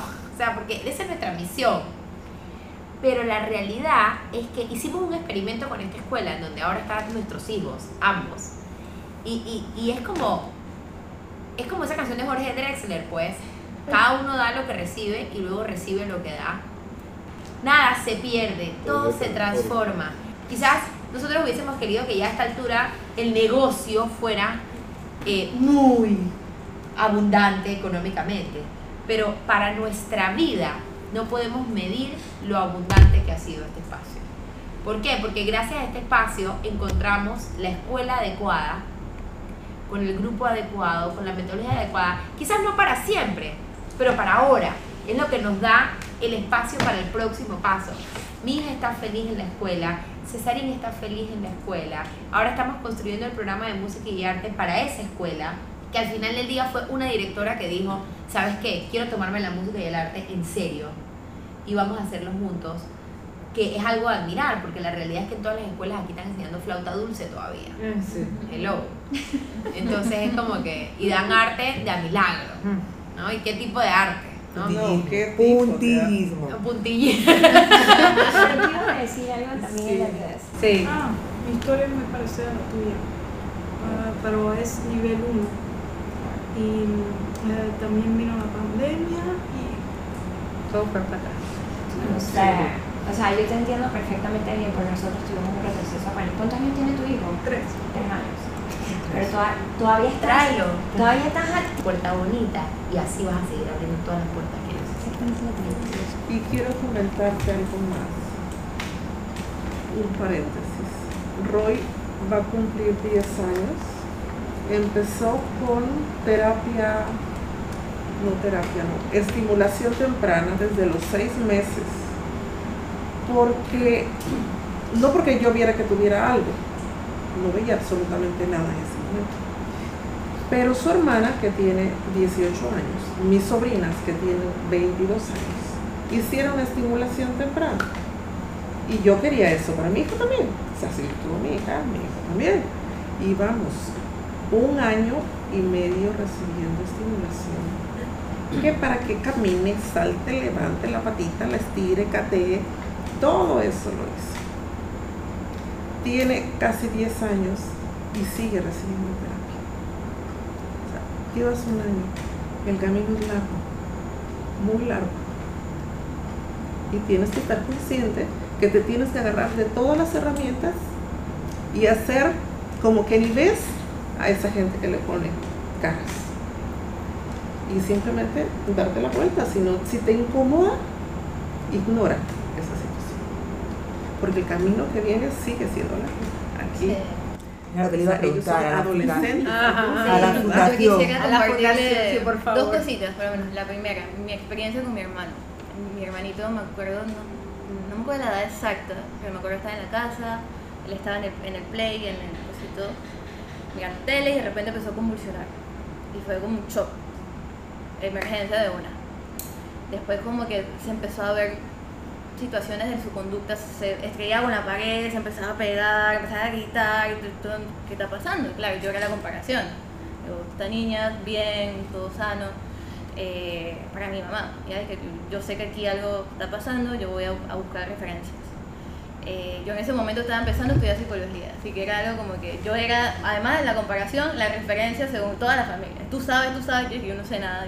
Yo me iba, yo me iba, me escapaba, me iba con mis amigos para, que, para evitar, no a mi hermano ni la situación, sino como para... Yo sabía que diagnosticar no es malo, pero tan temprano tampoco es que es tan bueno, porque es algo que se ve, que lo que he aprendido por los síntomas, por el crecimiento, por la edad escolar, el desarrollo, por eso es que el autismo se ha llamado de muchas maneras, trastorno generalizado del desarrollo, trastorno de Asperger, el síndrome de red, psicosis autista, es como que hay miles de nombres y al final es trastorno del espectro autista, porque es un espectro. Creo que como a los, cuando ya está empezando la adolescencia, fue que se llevó hasta especialista y fue como que ya listo. Este es el diagnóstico, pero también iba divagando con muchos diagnósticos, muchos especialistas, muchos diagnósticos, muchos especialistas. Y yo no me le decía a mi mamá como que enfócate en el síntoma, no puede hablar con audiólogo, de- no puede agarrar algo, pues estimulación, conducta, enfócate en eso, porque así como si yo voy al médico porque me duele el estómago, enfócate en eso, o sea, como que ol- olvídate de lo demás, hay mucha Olvídate teoría. del diagnóstico, Ajá. el apellido que le quieran poner, porque Sí. al fin y al Eh, cabo. En algún momento vamos etiqueta. a ver, pero por ahora enfócate en lo, lo malo, enfócate en eso. Fue como empezando su adolescencia. Ahorita él va a cumplir 18 este año. Estoy muy orgullosa de todos sus logros. eh, la pasó fuerte en la escuela. eh, un bullying tanto de los compañeros como del mismo sistema. Era algo como que enfermizo, algo como que todavía pasa y me duele de corazón que todavía siga pasando. Es como que eso que descubriste todavía sigue pasando. Y ahorita con Sí. pandemia mucho peor. Sí. Y qué bueno que hayan encontrado ahora que existen estos espacios integrales, que se puede y que, que entienden que la inteligencia no es nada más esto tradicional, sino que es otro tipo de cosas. Y bueno, está terminando, fue un- con la familia todavía, mis abuelos están entendiendo la situación. Es como que dentro de la familia también como que lo han empezado a acep- a aceptar porque venían a la visita y él no le interesa participar de nada. Sácalo, sácalo, sácalo. Y entonces está esta presión social. ¿Y por qué no sale? Y Abdiel ven, y Abdiel va, y, y él no quiere. Es como que déjenme Dios mío. Entonces yo me lo llevaba, me quedaba con él y dije, yo era la, que- lo- la que lo defendía como hermano mayor. Así como que déjenlo en paz, yo me quedo aquí con él. Nadie va a socializar aquí. Aún sigue ese aprendizaje. Él, él está yendo todavía al fonoaudiólogo. Eh, mi mamá lo obliga a aprender típico y cierto tipo de cosas también como para que se vaya soltando, porque claro, tanto bullying, eso te marca también y lo que menos quieres es enfrentarte de vuelta a alguien que te trate mal. Pero ha ido evolucionando muy bonito, está madurando hermosamente y como hermana me siento súper orgullosa de. Ahora que ya terminé psicología, ya no me he especializado en autismo, pero como que la vida me ha llevado a, a encontrarme con ese mundo y ahora trabajar en esta fundación que eh, la idea principal es fomentar la habilidad de vida independiente de adultos con autismo. Yo estoy manejando el, el- un grupito en la mañana que es bastante funcional. Tengo todo, todo un tipo de espectro, tanto hombres como mujeres. Y lo que he hecho es como que, bueno, yo voy a intentar de que ellos sean la persona que yo quiero ver en el mundo. Personas positivas, personas sanas, personas saludables. Y les enseño técnicas de meditación, mindfulness, yoga, ejercicio. Chueco, pues, es que eso, como yo aprendí chueco también, eso yo sé que eso es lo de menos. Pero yo lo voy a hacer porque yo sé que estas herramientas para su vida van a ser para hasta que Sí, dejen de estar aquí. Entonces, si el mundo está tan, tan, tan presionándolos, y, y yo veo en ellos el estrés la ansiedad y que lo tengo que hacer bien. Y es como que no, tú vienes aquí a aprender, relajarte, a buscar ser lo más independiente. Vamos a hacer la pintura, hacen pinturas hermosísimas. ¿Cómo se le relaja con eso? El mío es demasiado competitivo, siempre tiene que ganar. A mí, el mío también. El mío es igualito. Y entonces dije, y, y, y te lo, se los deja saber a sus amigos y no los deja saber a todos. Ya le dijo ayer a su hermanita de nueve meses, no, no, hermanita, en casa de Ángelo no puedes ganar. Ay, Dios.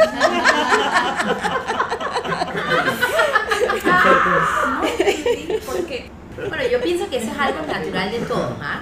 Esto está en nuestro instinto humano. Y, y, y si hay algo que yo he visto en todos los talleres que hemos hecho, es que, bueno, ya nos iríamos por otro tema energético, que yo también soy bien esotérica. Eh, ajá, soy esotérica terrenal, o sea, estoy bien balanceada. Pero hay una Lo realidad. ella, digo yo. Pero hay una realidad, y es que es- en verdad, no me lo puede negar Melanie, la empatía de estas personas Sí. está a otro nivel. Y la de falta de la- empatía nuestra a otro nivel. Exacto. Entonces, el que tiene la capacidad de, de ser sin juzgar, conecta. Al nivel de que nosotros hemos ido a hacer talleres durísimos a, ¿cómo se llama el lugar de Betania? El El hiper. El IPE, parálisis cerebral severa, ¿ok? Ese taller no es ni para los niños porque los niños no se pueden mover, es para los papás y los cuidadores. Y cuando estamos en parálisis cerebral severa, tras que ya es durísimo, nos meten a los sordos, a los ciegos y a un par del espectro autismo. ¿Qué les parece? Todos en un gimnasio. Alfredo, Kerube, Eric y no sé quién más, unos voluntarios. Y me pasa una vaina Y que en mi todavía casa con migraña, oyéndolos. que- todavía soy amiga de la mamá. Este niño con un autismo bastante, eh, ¿cómo se dice? Pues no severo, pero Funcional. ¿Funcional? No funcional. No funcional. no funcional, que no conecta ni un poquito, que no mira ni un poquito, y vengo yo inocentemente, empática, abierta, que es lo que te quiero decir, a, a, a moverle las manitos, a no sé qué, y viene el niñito y ¡pa! me mira. Y nos quedamos un buen rato mirándonos, tocando, riéndonos. Yo no sé, a mí se me fue el tiempo, yo me quedé ahí. Cuando hago así, ¿qué tú crees? La mamá llorando, así como si le hubieran matado a alguien. Y yo le digo, ¿qué le pasa, señora? ¿Todo está bien? Es que nunca había mirado a nadie, que no sé qué cuánto. Y me comencé a echar la historia. ¿Y tú qué, qué pasó? No Te nada. No, no, yo estaba mega feliz en, en- en- porque estábamos tocando los tambores y no sé qué, y sudando en un momento de euforia, y la señora llorando. Pero ¿a qué voy? ¿Qué fue lo que tú dijiste? ¿Por qué tantas cosas tan diferentes? Es que el nivel de empatía de ellos, de sentir como un animalito, no estoy en peligro contigo, me ayuda a abrirme, a aperturarme.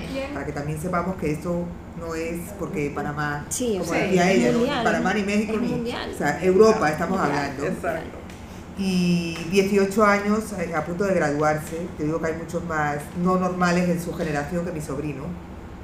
Eh, yo he visto cómo mi cuñada llegaba muchos días llorando a casa porque mi sobrino quería hacer baloncesto y las mamás no querían que mi sobrino estuviera en el equipo de baloncesto.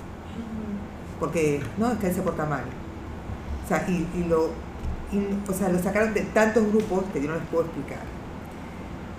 Y ahora yo a veces me río con mi cuñada y le digo, o sea, déjala, déjala que viva y fluya, ¿no? Pero ahora yo tengo a un sobrino con 18 años que hace un mes se fue por primera vez solo, vamos a decir, como de aquí a Chiriquí. O sea, mi cuñada estaba histérica porque iba a coger dos autobuses, un autobús de 12 horas, y yo le digo, déjalo. Ni siquiera sabíamos a dónde iba, iba con unos amigos, porque a él le gusta mucho jugar ajedrez, iba con unos amigos de un campeonato que ni, ni siquiera conocemos. Y yo, ok, tienes 18 años, eso es lo que toca. Suelta al chiquillo y si se perdió en el autobús, tiene un celular y que llama a la policía. y se fue y regresó, 12 horas de autobús. Y ahora que se gradúa, quiere entrar a la universidad y bueno, es buenísimo en matemáticas, en, en muchas cosas. Y sin embargo, su primo, en la normalidad, eh, con sus mismos 18 años, adivinen qué hace. Ni estudia ni trabaja, porque él no sabe qué hacer en su vida. Entonces cuando tú lo pones en la balanza y dices cuál es el normal y cuál es la inteligencia, ¿no? O sea, eh, pero todas esas mamás que pasaron su vida diciendo no entres al equipo de fútbol porque es que tú te pones muy nervioso, ahora a veces tienen a niños sentados delante de una pantalla de un videojuego que no saben si quieren estudiar o trabajar. Mientras que los que supuestamente no son normales seguramente serán tremendas personas y, crearán cosas increíbles. Entonces, Y ahí está la- el reflejo de la sociedad. Todos esos papás, entonces, ¿qué hacen los niños? Ellos van a, reflejar a todos esos papás con falta de empatía, con falta de conexión, porque es una falta de, conexión con tu momento presente, de qué está pasando. Estábamos en el valle y estaba el niño, que obviamente estaba dentro del espectro autismo, tenía como dos añitos, y lo vimos y obviamente nos llegan, pues nosotros somos así como que, bueno, la gente nos llega y empezamos a hablar y no sé qué, y- y yo te lo, te lo juro que yo, yo, yo dije en mi cabeza, ay Diosito, cómo me gustaría poder que esta mujer sepa, yo espero que ella sepa, pero cómo me gustaría como poder decir algo sin, sin lastimar, ¿me entiendes? Sino como para ayudar. Y yo solo dije eso en mi mente. ¿Ustedes qué creen que pasó? La mujer me empezó a contar la historia de su vida. No, porque es que lo diagnosticaron de no sé qué, le dijeron no sé cuánto, tengo el número de teléfono y es la que te dije que le tengo que mandar el nombre del centro de terapia De sensorial para poder decirle algo. Y una pregunta, ¿qué haces cuando llegas a un lugar? ¿Prefieres a- a- a- o sea, avisar que el niño es No, yo llego y mis hijos Porque, por ejemplo, me ha to- tengo que viajar mucho, tenemos últimamente por el tema de la grama, y me ha tocado que cuando llegamos al avión, aviso, y es como, no le traen ni regalito, ni esas cosas que normalmente, y, últimamente no he avisado, y él en realidad parece normal, porque se puede decir normal, que nadie somos normal, hasta que dice, abrochito los cinturones. Ya, y como que, y ahí digo, ah, ok, no- y creo que las personas lo asimilan mejor a que cuando llego a punto de montarme digo, ah, el niño tiene una condición, que es como que, como que no, como no se sabe, porque no- Claro. no, es que tú digas autismo y ya la gente se puede hacer una idea de cuántos tipos hay, de, no, la gente simplemente no sabe, y, y casi vamos que si nos traen la comida es mucho. Pero cuando le dicen. Pero entonces dices que tiene una condición y te ignoran más. Las dos veces que me ha pasado eh, ha sido como que las personas, como simplemente no saben acá, te- no saben qué se espera. no. O sea, te ignoran más. Es como que se. se- No saben, es una inseguridad que No, no es que no saben. no pasan saben, la- la- no saben. Las, y, y estas dos veces que me ha tocado regresar, me he tocado con dos pers- señoras que, que, que estoy segura que no entendían nada, pero la tra- tipo, ven, mira, es un conejito, intenta ponerte el cinturón, porque mira, explican más como amorosa, incluso me hicieron la última vez que él estaba como muy alterado y yo dije, no, hasta la, con la pulsera hasta el asiento, o con el carrito hasta el asiento. Fuimos atrás y le hicieron un espacio para él y, y fue como, cuando salí estaban todos como hablando, tipo, vamos a enterarnos quién sabe qué es esto, porque bueno, mi esposo también trabaja en la línea aérea y él es como, ok, llegó el jefe. Pero lo sentí como muy, ¿ves? Humano. Fue especial, fue como otra cosa de ver la gente intenta diferente, sentí algo diferente. Que llegar y anunciarlo, que todo el mundo como que se expande. Ahí lo, le- lo dejó en su espacio hasta que... Porque, o sea, me parece tan extraño. O sea, yo no, lo No, entiendo. y hay un tema con la frecuencia del sonido. Y Cesarín, ahí me di cuenta que Cesarín tiene un tema de frecuencia con los sonidos. Hemos tratado de hacer el examen este PATC. La segunda vuelta tratamos, la semana pasada no funcionó, el niño se durmió. Pero el estuvimos allá y creo que fue un momento en que Kerube habló, hubo un sonido, pero ¿sabes cuando suena el sonido bien fuerte? Como... Agudo. Ya Cesarín se puso a llorar, o sea, que le dolían los oídos, o sea, como que yo no sé la situación, si le ha pasado a ustedes, pero Cesarín en otras ocasiones también me la ha pasado lo mismo, si hay mucha gente, como que, como que, o sea, pero poco a ¿Él ha ido poco. No he ido de viaje aún. Ah, no, sí, fuimos a ¿Cómo Colombia, fuimos a Colombia. Eso, también se ve. Ah, ¿te acuerdas? Y luego Fue la primera. el sueño. ¿Cómo lleva el sueño? Ah, es- este Eh, man es duerme, dormilón. es dormilón. El A él hicieron ya el, ele- electrocefalograma y no salió nada de convulsiones. No, a mí me han dicho despiértalo a las 3 de la mañana para que a las 10 Es horrible, caiga". eso fue lo que yo, hicimos. No, no va a dormir, señora. Hasta las 8 que tú. Pero se levanta y mira por la ventana. Y siempre me da una respuesta diferente. Un día me dice que está esperando el sol, otro día me está diciendo que está esperando el bus que pasa a recoger a las adolescentes de la de eso, otro día me dice que vio un búho. O sea, cualquier justificación para estar en la ventana. Se despierta, y si no, se despierta, cuenta todos los muñecos que tiene en la cama. Si le falta uno, él va a buscarlos donde lo dejó, en la casa. También nos Y pasa a ayer, nosotros. Que su papá no está, se me olvidó poner la puerta de la segunda planta y él bajó y amaneció frente a la puerta de entrada con sus dos ballenas y sus tres biberones.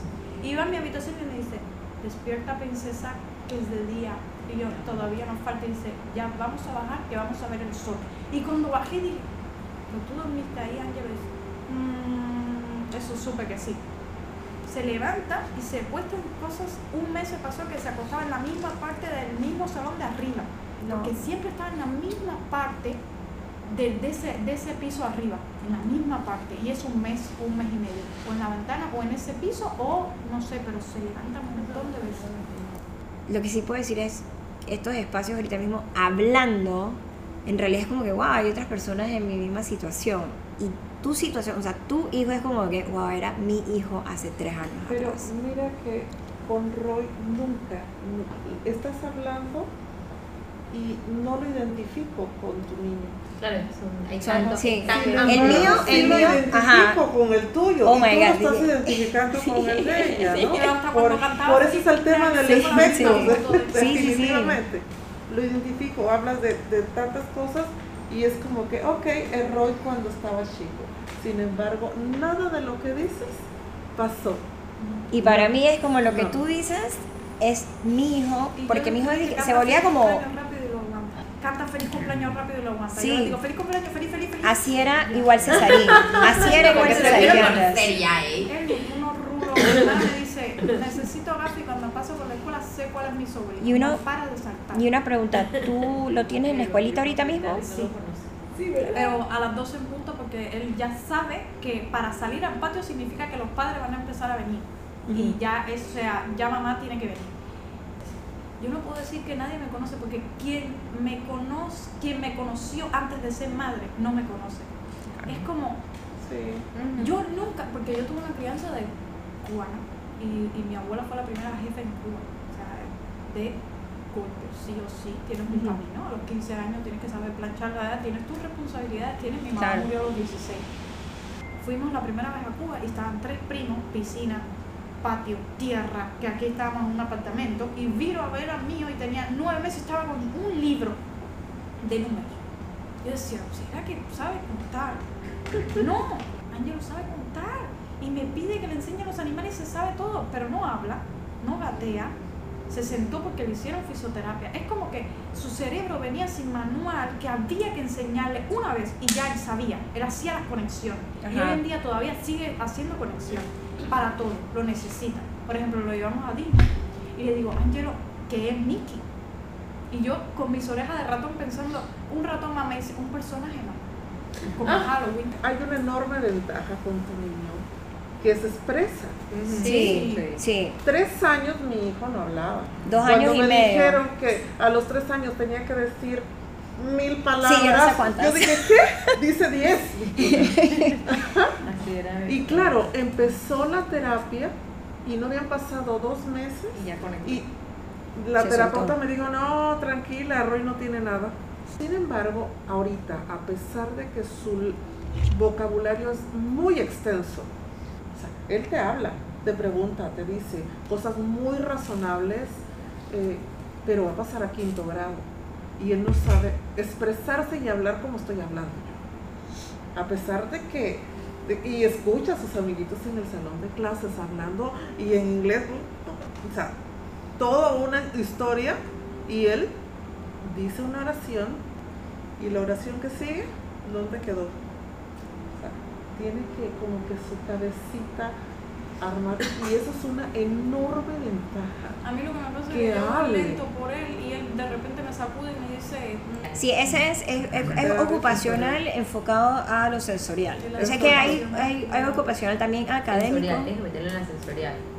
La sensorial lo va a ayudar. Las ocupacionales son las que dan lo sensorial. Ocupacional da es sensorial. ocupacional y del habla tiene, pero el, el habla ahora m- más que todo es por- para que él se concentre porque tiene mínimo. Yo le digo, haz un 3 y me hace la primera red y ya está parado y tiene que correr y tiene, entonces para que él se, y además cambia muy rápido. En conductual, nosotros le metimos conductual fue este año. Y en conductual en realidad hemos sentido un cambio enorme con Cesarín. Y ahora le estamos, hay de cuatro terapeutas, hay tres que le están empezando a hablar en la mitad de la terapia en inglés. Porque también esa es otra cosa. Está ahora en un colegio, antes era un colegio que hablaba alemán, el profesor era muy bueno en el alemán, pues todo el mundo se fue pa- para la casa en la pandemia.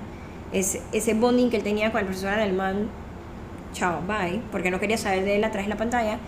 Y ahora en el colegio que es inglés, a él se le está dificultando mucho.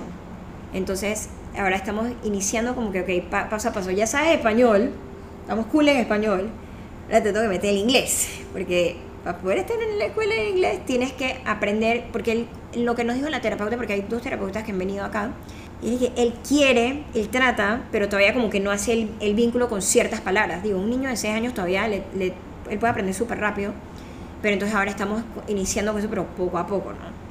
Pero sí, él a veces dice que yo dije, Cesarín, ¿quieres esto? Y que no, gracias. Con las rutinas. Poco a poco. Echar para atrás y para adelante todo el tiempo. Es bien rutinario. Ya, sí, ya él tiene, él solo sabe cuál es su rutina. Y si yo quiero de repente, por ejemplo, que es hora de cenar y, y hoy quiero hacerlo al revés, que primero se bañe y después cene, cuesta trabajo, hay que negociar mucho. Pero mira que es por esto, por aquello, tal. Después de mucho lo entiende. Pero hay días que vamos perfectamente bien, ya sabe que es- cuáles son los pasos y de repente como que uno se queda, ¿y qué sucedió hoy? ¿Qué pasó? ¿Por qué? ¿No? Y el estrés que te entra de que esto va a ser así de nuevo, porque resultó que ya está volteado todo y es volver a empezar, pero acuérdate que hicimos y toca y oye aquí. Y yo me imagino que el estrés también los afecta. Pesa todo, sí. ¿no? todo. A ellos. O sea, porque a nosotros nos afecta y nosotros mismos a veces no sabemos ni cómo nos sentimos. Que le vas a echar un airecito y que la sea, que es medicina para que te sientas bien es terror. O sea, en, yo- cinco, yo en cinco segundos te corrió toda la casa. Entonces lo aguantamos, Que le no dimos la medicina y tal. Por la mañana, ok, vamos a ver la hora que te toca de tele. Y él ve en, en todo que hay un oso rojo que se llama Red o algo así. Y le digo, bueno, ok, esa va a ser la hora de tele que te toca. Que él nada más venía, veía Nemo o Dory, animales del mar. Era uno por día y se acabó. O si no, si no, no, porque no, no le pongo mucha tele.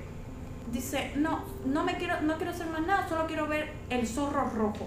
A tal punto que gracias a Dios y al Espíritu Santo, como se dice en Cuba, que tenía una mochila de un zorro rojo. Porque me dice el otro día a la escuela, no, soy Mei Mei, el zorro rojo, y no voy a ir a la escuela, quiero quedarme viendo un zorro rojo. Y yo, no, no, no, vamos con la mochila del zorro rojo a la escuela. Y para allá va y dice la maestra, no, casi que no la suelta, ahí la tiene.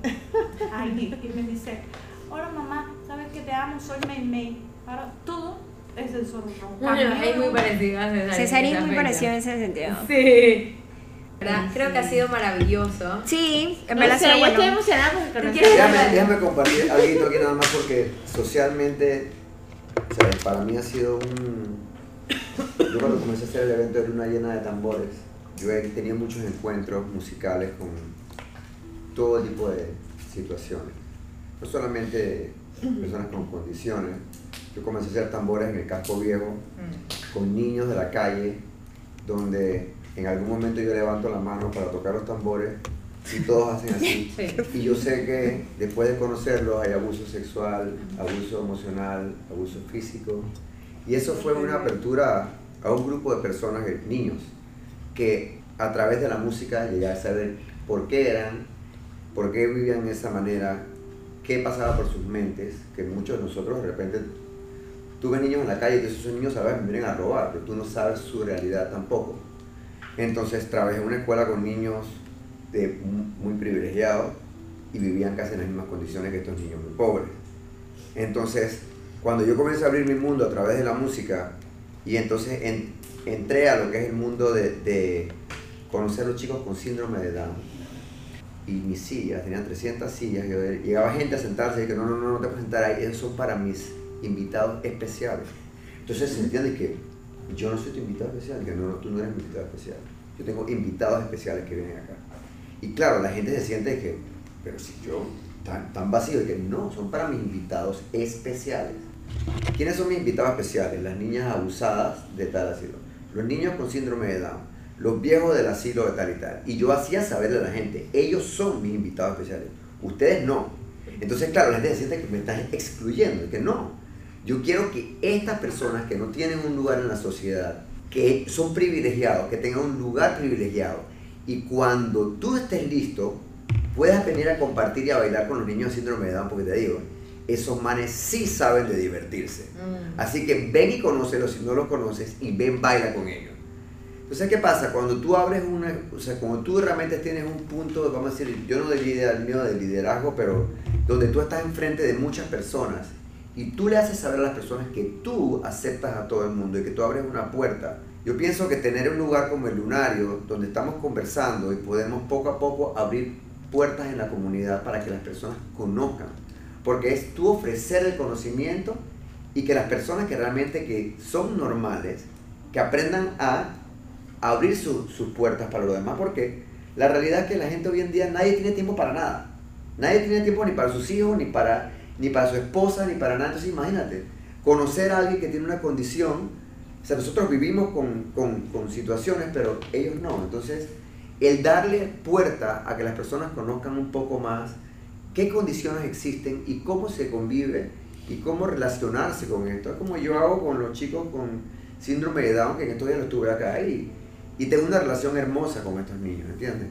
Cuando tú los agarras y tú los abrazas, hicimos obras de teatro donde estos niños era, eso cómo va a pasar una obra de teatro con chicos con síndrome de Down y lloraban y se tiraban y peleaban y, Y se, se cosas. y al final, al final, Mucho. la tercera Mucho, obra de teatro, sí, la tercera obra de teatro, de repente se, se pasmaban, se les paró una línea y miraban el público, la gente, la gente estaba asustada por él. Y él dije, no, no, espérate, dame el pie, por favor. Y le decía, ah, sí, ya me acuerdo. Ah, y antes se reía, antes tú te reías y ellos se iban corriendo, me se burlaron de mí. Ahora ellos saben reírse de ellos mismos. Entonces hoy en día todo ese trabajo de muchos años fue un proceso de una comunidad donde la segunda obra de teatro, los padres, la obra de teatro fue hecha por los relatos de los padres de que cuando un niño nace con síndrome de Down, tú lo sabes desde el comienzo. Y ellos hablan cuando le dicen, no es que tu hijo es mongol, es que tu hijo, sea, los doctores, te estoy hablando de una realidad que es, ¡boom!, tajante. Y estos padres compartieron esa realidad y hicimos una obra de teatro y las mamás, eso fue una terapia en grupo y todos compartimos y vivimos esa realidad. Y sabes que hoy en día Downitis es un grupo donde yo comparto y todos compartimos, el profesor de baile, el profesor de canto, el profesor de actuación y todos somos parte de una comunidad donde se comparte esto como esto. Y realmente yo pienso que hay que abrir más esos espacios para, para compartirlo. O sea, y, y lo que están haciendo ustedes me pareció hermoso porque realmente abrir, saber poder decirlo y decir, ok, yo lo acepto y de aquí en adelante vamos a poder compartir y abrir esta realidad, es algo lindo. Es algo lindo. Cuando trabajamos para la, para la, para la 2030, que me dicen, bueno, es que vamos a hacer un cierre con, con un chico con discapacidad. Era una mezcla de pocotón de gente con diferentes discapacidades. Paraplegia, con no sé qué, de todo tipo de cosas. Y lo que nosotros aprendimos en ese lugar es que la terapia de tocar música no es para el niño, es para la mamá, es para el que lo cuida. Y cuando te ves que no, pero está muy rápido, que los niños no pueden, relájate. Yo estoy aquí viviendo esta realidad. Y cuando yo veo que el niño está feliz y la mamá se relaja, la persona que lo cuida se relaja, todo el mundo se relaja. Entonces yo me di cuenta de que, wow, todos tenemos una responsabilidad de darle a las personas, todos, aprender de que lo que tú sientes, que tú le dices a ella, o sea, que lo que estamos todos hablando, o sea, yo puedo decir que mi hija, hasta donde todo el mundo puede decir es normal, pero al final vivimos en una sociedad donde te dicen que dentro de 20 años no sabemos cuáles van a ser los trabajos del futuro Exacto. y que, y que nosotros no vamos a poder entrar en el mundo de la realidad y que yo hoy en día tengo 56 años, todos vivimos realidades muy duras que cuando compartimos así, nos sentimos, nos sentimos cómodos hablando y nos podemos dar un abrazo, le puedo decir a César, yo sé que primera vez que César llora al lado mío, pero que yo digo, wow, o sea, yo sé que hoy en día como hombre, yo puedo sentarme a, darle un abrazo yo sé que él puede sentirse de repente cómodo conmigo, decirme, "Hey, Alfredo, ch- esto con Cesarín, esto con los niños, me siento la presión y esto es muy lindo y gracias. Y que se normalicen las cosas, porque la gente piensa que porque lo dices no eres feliz. Total. Yo tengo mi adolescente con problemas hace un año, mi hijo autista y una bebé de, de nueve meses va a cumplir diez meses. Y el amor, ¿no? Que, mueve, que para mí el amor mueve el mundo y era una cosa que decía Melanie mucho, ¿no? Abrazos. O sea, Mira, eh, eh, hace, fue, fue en plena pandemia. En el Hospital del Niño hay una sala en la que hay eh, niños que viven permanentemente porque su condición médica no les permite, o sea, están encamados muchos de ellos. Y vamos a decir un cubículo, ocho camas, de las ocho no hablan no, y supuestamente no se relacionan, supuestamente. No, no, o sea, los doctores tratan su condición física, pero no te preocupes de más. Y tenemos una voluntaria que ella iba y decía, yo le voy a leer, algo escuchan, y yo le voy a leer, y algo escuchan. Entonces en ese algo escuchan, en ese le voy a leer, ella iba todos los días a leerle los cuentos, a leerle los cuentos. Se acercó la mamá de uno y le dijo, ¿sabe qué? Usted es voluntaria, yo le iba a hacer una consulta, la verdad que yo no soy muy creyente, pero me gustaría bautizarlo. Bueno, todo se dio para bautizar al niño. Pero lo importante aquí es que en, en esa preparación, que al final acabaron bautizándose todos, porque yo creo que dijeron, bueno, fiesta vamos. ya no importa si soy católico, pastor o qué, pero bueno, hay fiesta. Entonces todas las familias se juntaron y llamamos a un padre y, y se dio el bautizo y llegó la música. Y llegó la música de un chico tocando una guitarra española. Tampoco es que lo hiciera tan maravillosamente, pero él le daba. Se esmeró. Pero el amor que le pusieron las dos o tres voluntarias que prepararon ese bautizo, quiero que sepan que uno de esos niños empezó a llorar en mitad del bautizo. Y, y a lo mejor para una voluntaria era que, ay, Dios bajó, Espíritu Santo voló palomas, y yo que soy católica digo, no bajó nadie. Lo que había en esa sala era amor y música. Y ese niño llevaba, o sea, después de tener, creo que tiene 11 años, lleva encamado toda su vida, y era una de las primeras veces que lo veían llorar.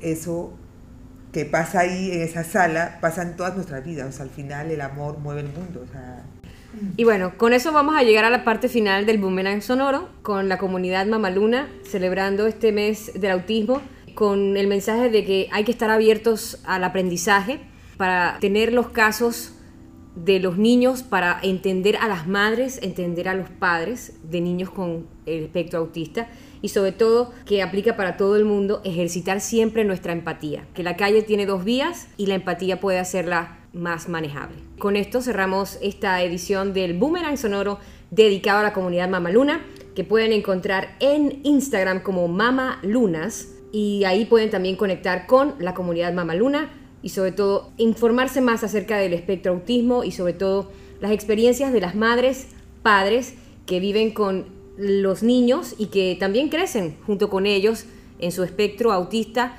buscando justamente que sean personas funcionales y sobre todo personas completas desde el bienestar de cada hogar. Hasta pronto.